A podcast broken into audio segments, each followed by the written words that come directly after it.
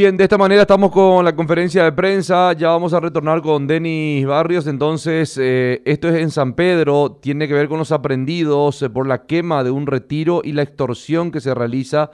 Se hacían pasar por miembros de una banda criminal del norte. Era la conferencia que estaba justamente como vocero. Teníamos a el comisario jefe de antisecuestros, Nimio Cardoso.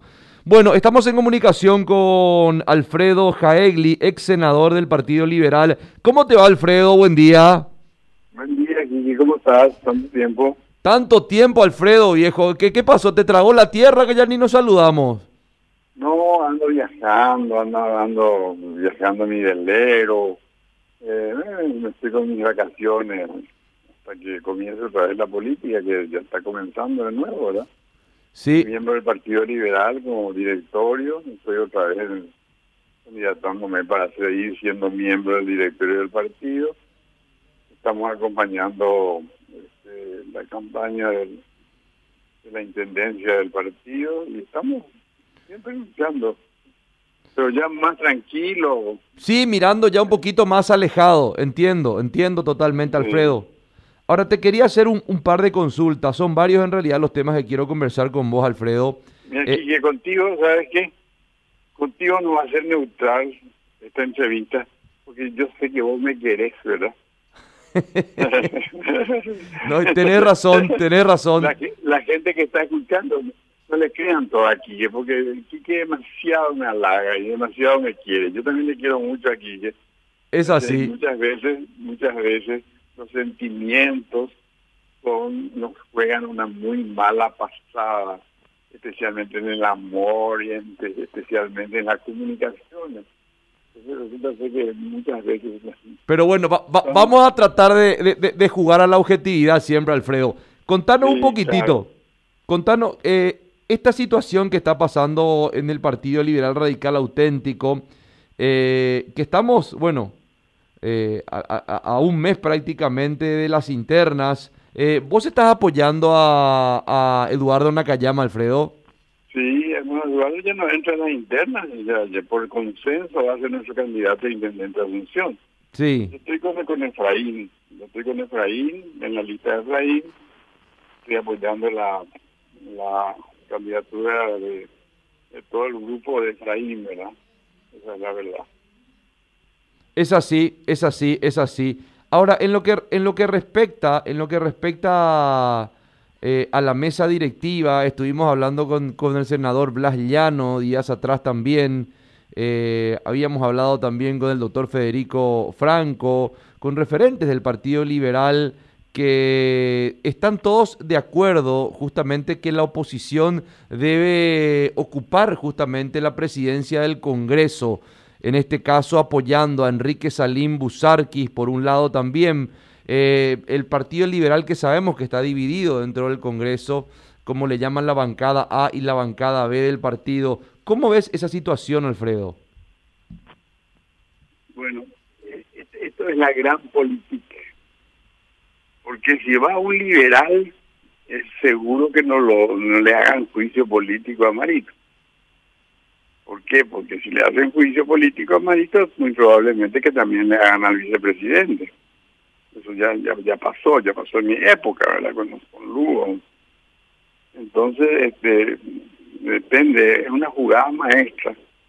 La importancia o la importancia de tener la presidencia del Congreso, yo fui presidente, no es tan importante por lo que puede cambiar el país sino que más bien por la, la fuerza que vos podés hacer como presidente del Congreso para mantener la institucionalidad. Lo que te estoy hablando es a lo mejor un poco filosófico y muy poco, van a hacer lo que entiendan y, tampoco les va a interesar a los demás. Pero eh, imaginar cuando yo fui presidente, y esto lo que te voy a decir te va a caer de espalda, cuando yo fui presidente del Congreso, venían las elecciones, y vinieron a, pedirme que yo no deje la presidencia del partido y que hagamos una ruptura institucional para que yo pueda seguir y ser presidente de la República. Y de buena de, de, vuelta a llamar elecciones una barbaridad así una locura. Porque locura siempre te dicen verdad Yo bajo ningún punto de vista acepté eso. Yo creo que cualquier ladrillo que, que vayamos poniendo para, la, para institucionalizar este país, aunque sea con sangre, aunque sea con mucho esfuerzo, tenemos que hacer, tenemos que. No hay, no hay otra salida que la institucionalización del país. Es la única forma que exista república. Y la república es la única que está en contra de los dictadores. Entonces, el Congreso es muy importante. Muchos dicen, no, los, los diputados y los senadores lo que tienen que hacer son leyes. Mentira. El rol principal del Congreso no es hacer leyes. El rol principal del Congreso es hacer de que no haya un dictador en el poder ejecutivo. No sé si me estás llevando, estás llevando bien mi conversa, a lo mejor te tengo que explicar más. No, entiendo perfectamente. Bueno, entonces, cuando me dicen, pero ese diputado es un pelotudo de mierda, ¿eh? pero él tiene un solo voto, ese diputado, y con su culo en el curul está haciendo un, un servicio a la República. ¿Por qué? Y porque es justamente el seguro que tiene la ciudadanía de que no suba un dictador, porque a ese dictador le pueden hacer un juicio político y echar patadas. ¿Me estás entendiendo, verdad? Sí, señor. Entonces, sí, Alfredo. No es tan importante la presidencia. Sí, Acá, lo que nosotros tenemos que jugar todos, todos, y la oposición tiene que jugar toda unida, en la institucionalización del país. Se tiene que, ojalá lleguemos un día como en Suiza, cuando uno baja del aeropuerto de Suiza y le pregunta al taxista, ¿quién es el presidente de acá? No sé, te dice. ¿Por qué no sabes? Porque no, no, no va a cambiar nada, porque todo ya está perfectamente arreglado. La vida del taxista no va a cambiar porque esté Jegli o, o Shock o no sé cuánto apellido suizo, ¿verdad? Entonces, eso es lo que pasa. A eso tenemos que llegar. Sí, de hecho tenemos malos diputados y malos senadores. Claro que tenemos. Pero eso está en nuestra idiosincrasia, en nuestra educación. Nosotros somos descendientes de otomanos. Nosotros no creemos en la democracia occidental y liberal. Mira lo que te estoy diciendo. ¿Por qué?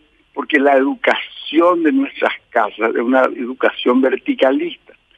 Cuando me dicen correligionarios que muchos, muchos se fueron presos, por culpa de Stroner. Y ahora están haciendo lo mismo que Stroner. Por ejemplo, ayer, ayer nomás, un ejemplo rápido que no tiene mucha importancia.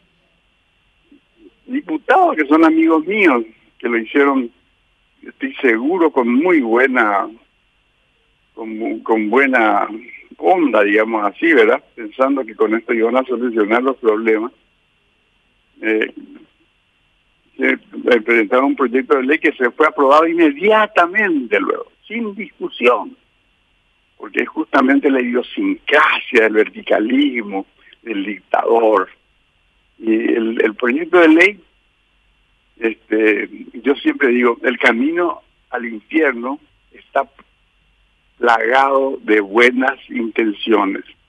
O sea, yo no dudo de las buenas intenciones de estos cinco senadores correligionarios míos, que lo que querían hacer es un proyecto de ley para que los medicamentos no sean tan caros y la gente más necesitada pueda comprarlos, ¿verdad? Bueno, justamente sobre este tema quería entrar yo contigo, Alfredo, también en relación a, a, esto que fue ya aprobado, que ya fue aprobado, y quería ver un poco, eh, escucharte un poco sobre el tema, ¿no? Eh, lo que pasó eh, con esta ley de, de, salud en diputados y lo que quieren eh, de repente eh, plantear a los efectos de, la, de las distribuidoras farmacéuticas y laboratorios también.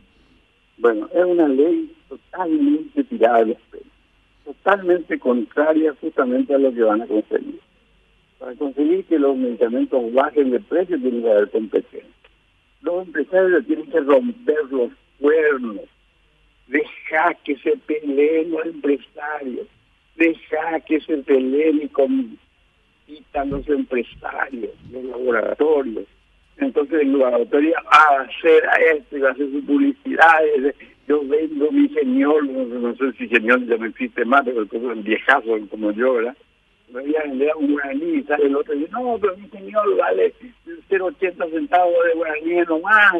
Esa es la competencia válida para que realmente bajen los medicamentos. Porque los medicamentos es una mercancía. Mentira que no es una mercancía. Si no, andate a Venezuela a ver, que, a ver si hay medicamentos. No hay ningún medicamento. Todo, todo, en el mercado negro.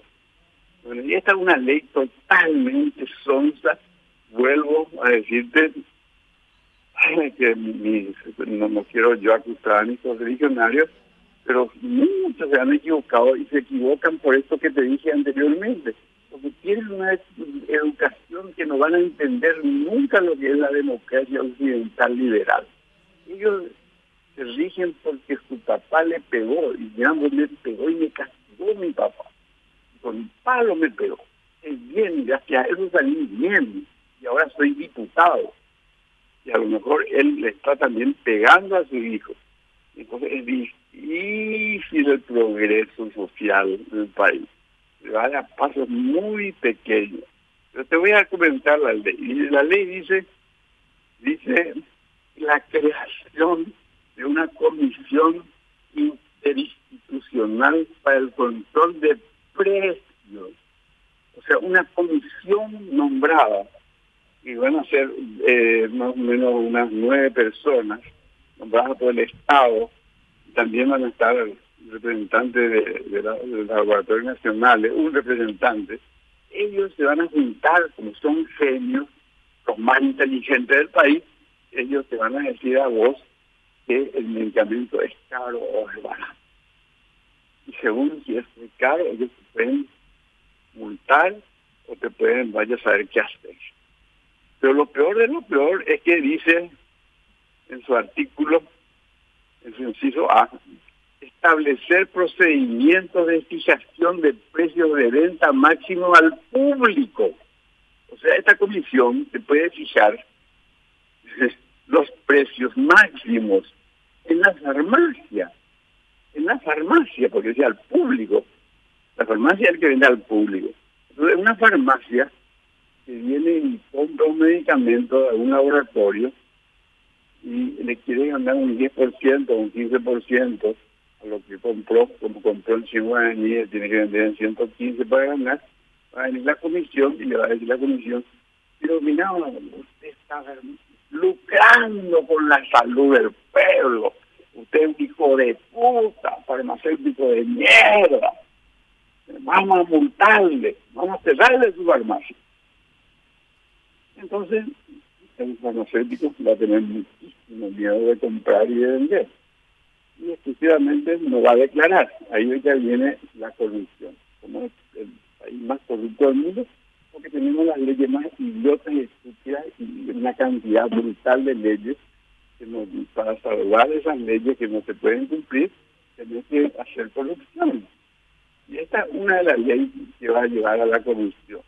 Pero la farmacia va a comprar en negro, va a tener su medicamento, ¿verdad? Y viene un cliente y dice, sí, pero te puedo dar factura, porque eh, te doy factura, me va a venir la comisión para productos de la salud, la comisión de control, me puede decir algo. Entonces ahí comienza ya la corrupción. De hecho, Tiene que... otras cosas brutalmente malas la ley, pero brutalmente malas. Dice, ajustar los precios del medicamento cuando estos variación de costos superiores e inferiores al 5%, según resulten de los análisis de control de precios. estos hijos de puta, los nueve hijos de puta, por que sea así tan bárbaro, porque mi edad me permite ser así tan bárbaro, ¿eh? Eh, ellos van a decir, van a, van a evaluar el costo de su producto y el laboratorio también. ¿Qué laboratorio va a querer fabricar un producto? Y Clorinda no está abierta acaso, todos lo compra de Clorinda, de contrabando, felices y contentos. es una locura. Hoy otro, otro, otro ítem que te quiero leer. Dice, para su funcionamiento deberá reunirse al menos una vez al mes y dictará su propio reglamento interno. Dictará su propio reglamento interno. ¿Qué quiere decir eso? Ellos van a fijar los sueldos que van a tener los miembros de esa comisión, van a tener su oficina, van a tener otra vez su cafecito, su mozo, su asesor, su esto, su aquello. Claro, todos van a ser parientes de ellos, ¿verdad? Y, estoy seguro que a Efraín o a Llano o cualquiera le van a pedir, ah, me pueden dar la, la, la posibilidad que yo sea este, parte de, de Dinavisa, se llama la sí. Dinavisa, porque ahí pues estoy, ¿no? Que no va a ser un carajo, ¿verdad? Porque muchas veces las leyes así tan estúpidas no se les hace caso, es una ley muerta. De hecho que el director de Dinavisa es el que, quien va a presidir. ¿Cómo? No, te, te digo que de hecho eh, el director o directora de Dinavisa es quien va a presidir esta comisión interinstitucional. Sí, pues sí, pero van a estar todos arreglados, se van a engavillar todo. Entonces ahí van a tener que tirarle algo para hacer cualquier cosa para que no te persigan, ¿verdad? Y este, yo voy a comentar otro, otra cosa que yo subrayé. Dice, durarán 24 meses podrán ser reelectos. ¿Mm? ¿Qué te parece? Eh, es una realidad, una realidad más, de las muchas que hemos cometido, ¿verdad? Y, y, es una pena, porque eh, estamos con un proceso justamente eh, de, lo contrario, ¿verdad?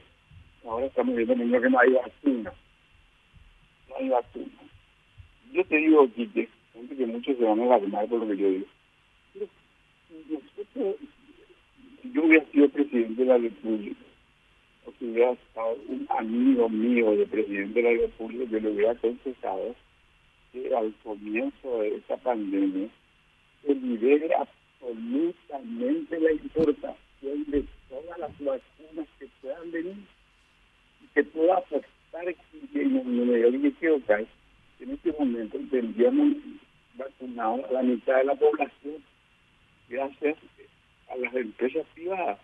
Que no iba a costar plata, claro que no iba a costar plata. Pero ahí es donde el Estado tendría que ayudar a la gente más pobre para que puedan comprar su vacuna. ¿Pero quiénes van a, gestionar mejor? El Estado gestionó mejor. El Estado pagó hace no sé, un año y no le dan las vacunas. Ya están faltando que traigan las vacunas. Alfredo. si hubiéramos hecho lo que yo te estoy diciendo ahora, se puede apostar de que todos los laboratorios, las farmacias, los clubes eh, deportivos, todos hubieran podido importar y hubieran conseguido que en Estados Unidos están regalando por una hamburguesa una vacuna. Alfredo, escuchamos una cosa, Alfredo. ¿Y por qué pensás que el ministerio no habilita todavía al sector privado a importar y comercializar las vacunas?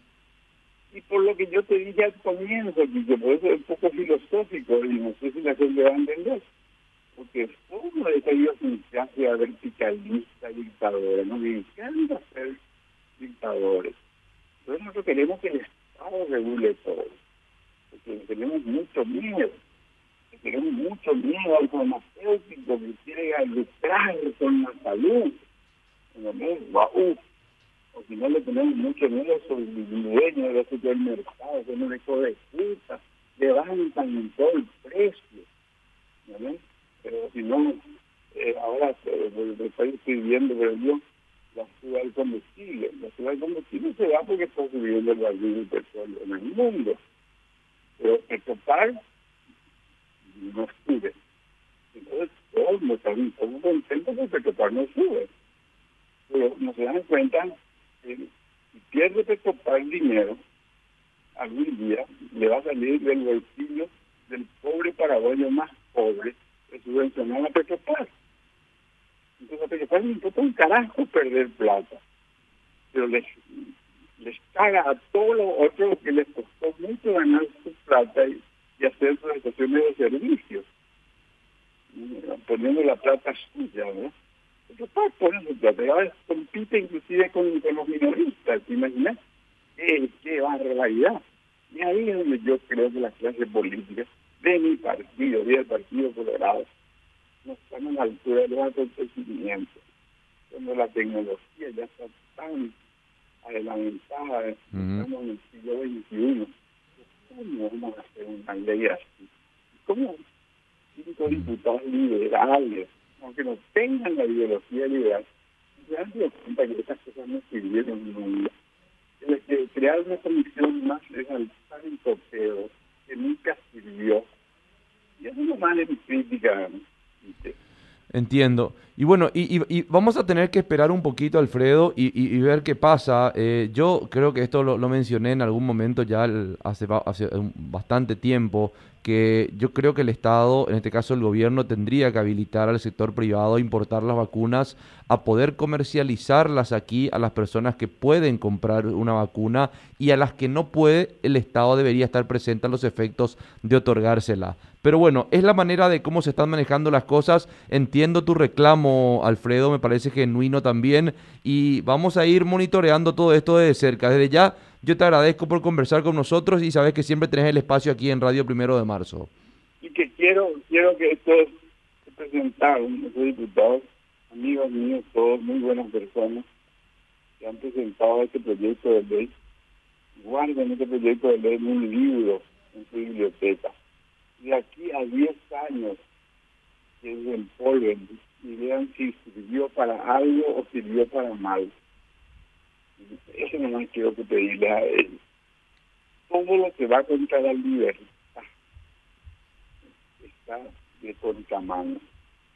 Todo lo que va contra la libertad está de contramano. Así nomás, mi querido. Alfredo, mi respeto, muchísimas gracias, un gran abrazo. Hasta luego, gracias. Ex senador de la Nación, Alfredo Jaegli,